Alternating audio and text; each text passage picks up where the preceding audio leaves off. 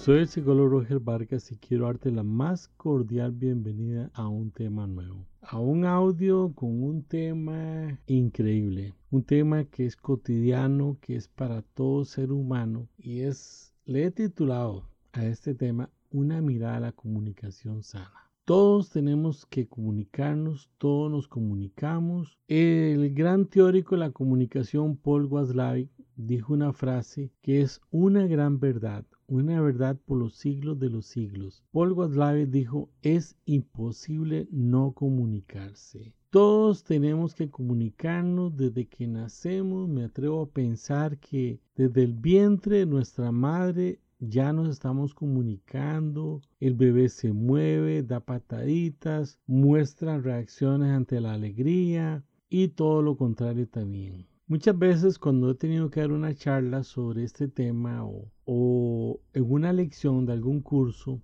que se tenga que eh, tocar el tema de la comunicación, pido un voluntario, pido a algunos de los participantes, lo pongo en el centro del salón sin que haga nada, sencillamente esté de pie y que todos los demás lo observen. Pocos segundos después, la persona que está en el centro y siendo el blanco de tantas miradas se pone ansioso ante el poder de las miradas y la incertidumbre del ejercicio y con sus acciones comunica la situación incómoda que está pasando aunque no mencione palabra alguna. Es imposible no comunicarse, dijo Paul Watzlawick. Siempre hay una, una comunicación, sea digital, es decir, con palabras, o no verbal, que eh, sería la comunicación analógica o aquella que emitimos con gestos, muecas, ademanes y conductas. Siempre habrá una comunicación adecuada o inadecuada. Como una vez un amigo dijo,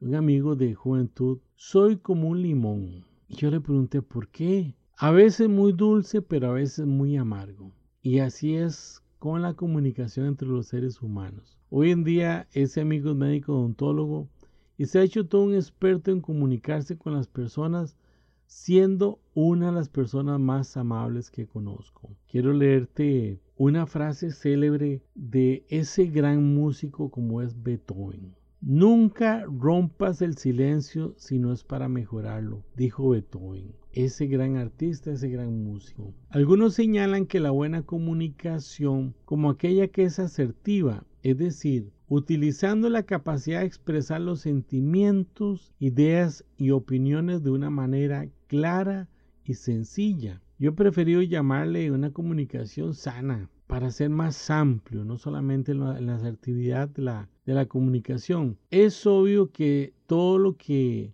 comuniquemos hay que agregarle un buen tono y sobre todo respeto a la persona con la cual estamos comunicando. Eso nos va a dar una comunicación sana o como algunos prefieren llamarle asertiva.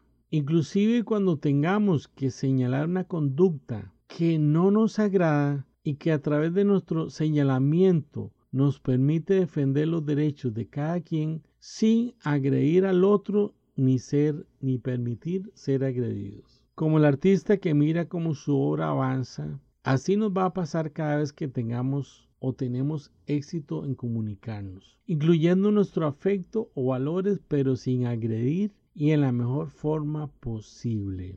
Aquí en este punto de la, de la exposición, en este audio, Estoy describiendo una conducta como un arte. Creo que la comunicación es un arte que se desarrolla cada día conforme nos preocupemos en comunicar nuestras ideas sin faltar respeto, sin agredir y que logremos con éxito la comunicación que deseamos dar. Cada vez vamos puliendo más este arte que es comunicarse. Quiero citar este un ejemplo del famoso Pablo de Tarso en su libro Epístola a Santiago, que nos hace ver con claridad lo grave de una comunicación inadecuada, ojo a esto, o destructiva. Dice Pablo de Tarso en esta epístola, es cierto que todos cometemos muchos errores, pues si pudiéramos dominar la lengua, seríamos perfectos, capaces de controlarla en todo sentido. Podemos hacer que un caballo vaya donde queramos si le ponemos un pequeño freno en la boca. También un pequeño timón hace que un enorme barco gire donde desee el capitán por fuerte que sean los vientos. De la misma manera la lengua es algo pequeño que pronuncia grandes discursos. Así también una sola chispa puede incendiar todo un bosque. De todas las partes del cuerpo la lengua es una llama de fuego. Qué increíble esta, analogía que está usando Pablo de Tarso. Es un mundo entero de maldad que corrompe todo el cuerpo. Puede incendiar toda la vida porque el infierno mismo la enciende. ¡Wow!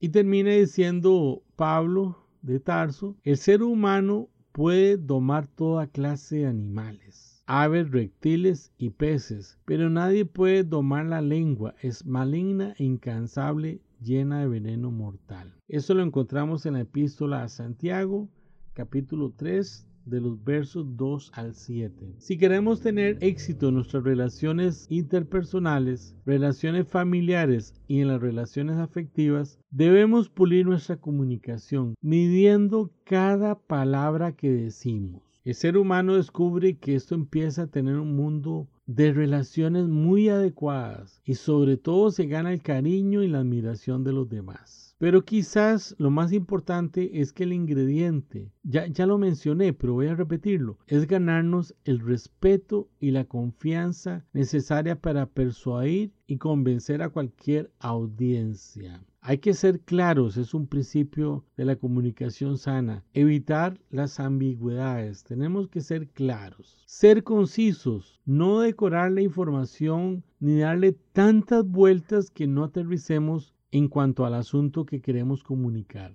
Ser concretos, tenemos que evitar las abstracciones, tenemos que ser muy concretos, no intentar saber o adivinar el pensamiento del otro. No somos adivinos y es un error muy común que debemos pulir. Ser correcto. Esto incluye todo lo que se tiene que decir, aunque haya cosas que duelan. No pinte verdades a medias o diga mentiras blancas. Otro principio de la comunicación sana, ser coherente. Los mensajes se pierden en el desorden. Tenemos que ser coherentes, coherentes. Siempre hay que ofrecer un mensaje según un orden determinado. Ser completo, no prescinda de algo principal. No se trata de mentir, pero entienda que la omisión de un detalle puede evitar una comprensión de las circunstancias. Amigos, es un arte aplicar todo esto. Es un arte ser cortés evitar la agresividad.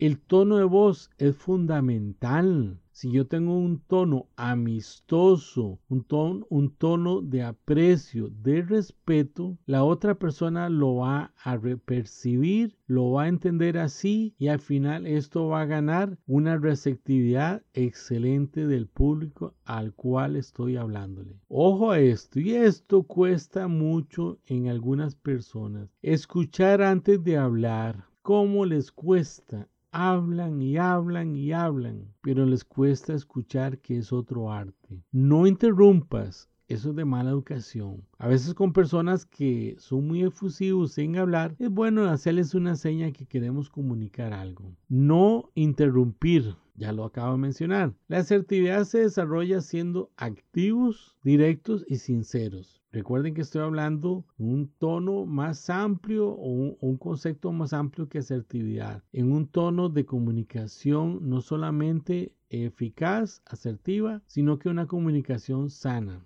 Tenemos que negociar y comunicar una impresión de respeto por los demás. Es ahí donde es tan importante escuchar. Quiero terminar esta, este breve audio de la importancia de echar una mirada a la comunicación sana. ¿Cuántas heridas, cuántas rupturas en las relaciones interpersonales se dan por una comunicación enfermiza? Por una comunicación que nunca va a ser asertiva, nunca va a ser respetuosa, nunca va a ser buena ni adecuada porque está llena de errores y de un irrespeto y una total eh, distorsión de aquellos que queremos comunicar. Pero si volvemos a dar un tono de amabilidad, de ser directos, pero con respeto y con mucha cordialidad, y teniendo en cuenta que es muy importante el tono en que hablemos. Un autor habló de la mira del ojo desviado. Esto es cuando hablamos sin mirar a los ojos. Es de respeto y es de cordialidad, hasta de afecto mirar cuando estamos hablando al otro. Quiero terminar con una frase de Gabriela Mistral que me parece fabulosa. Dice, no digas lo que piensas, pero piensa lo que dices. Una frase que merece repetirla. No diga lo que piensas, pero piensa lo que dices. Gracias por la atención, gracias por hacer parte de esos minutos de reflexión sobre un tema tan importante como es la comunicación sana. Gracias por ser parte de un esfuerzo de ser mejores seres humanos, un esfuerzo de ser mejores cada día y de tener unas mejores y adecuadas relaciones humanas. Si quieres comunicarte conmigo, puedes escribirme al correo psicología Psicología con P, psicología Roger pegado y repito mi correo electrónico. Psicología Ha sido un placer, que estés bien y no dejemos de aprender a ser mejor personas cada día. No dejemos de ejercitar y practicar el arte de comunicarnos sanamente. Paul Galavi tuvo toda la razón del mundo al decir ese, esa gran frase que permanece después de tantos años de haber sido emitida. Es imposible no comunicarse. Que estén bien, les mando un abrazo y les habló el psicólogo Roger Vargas.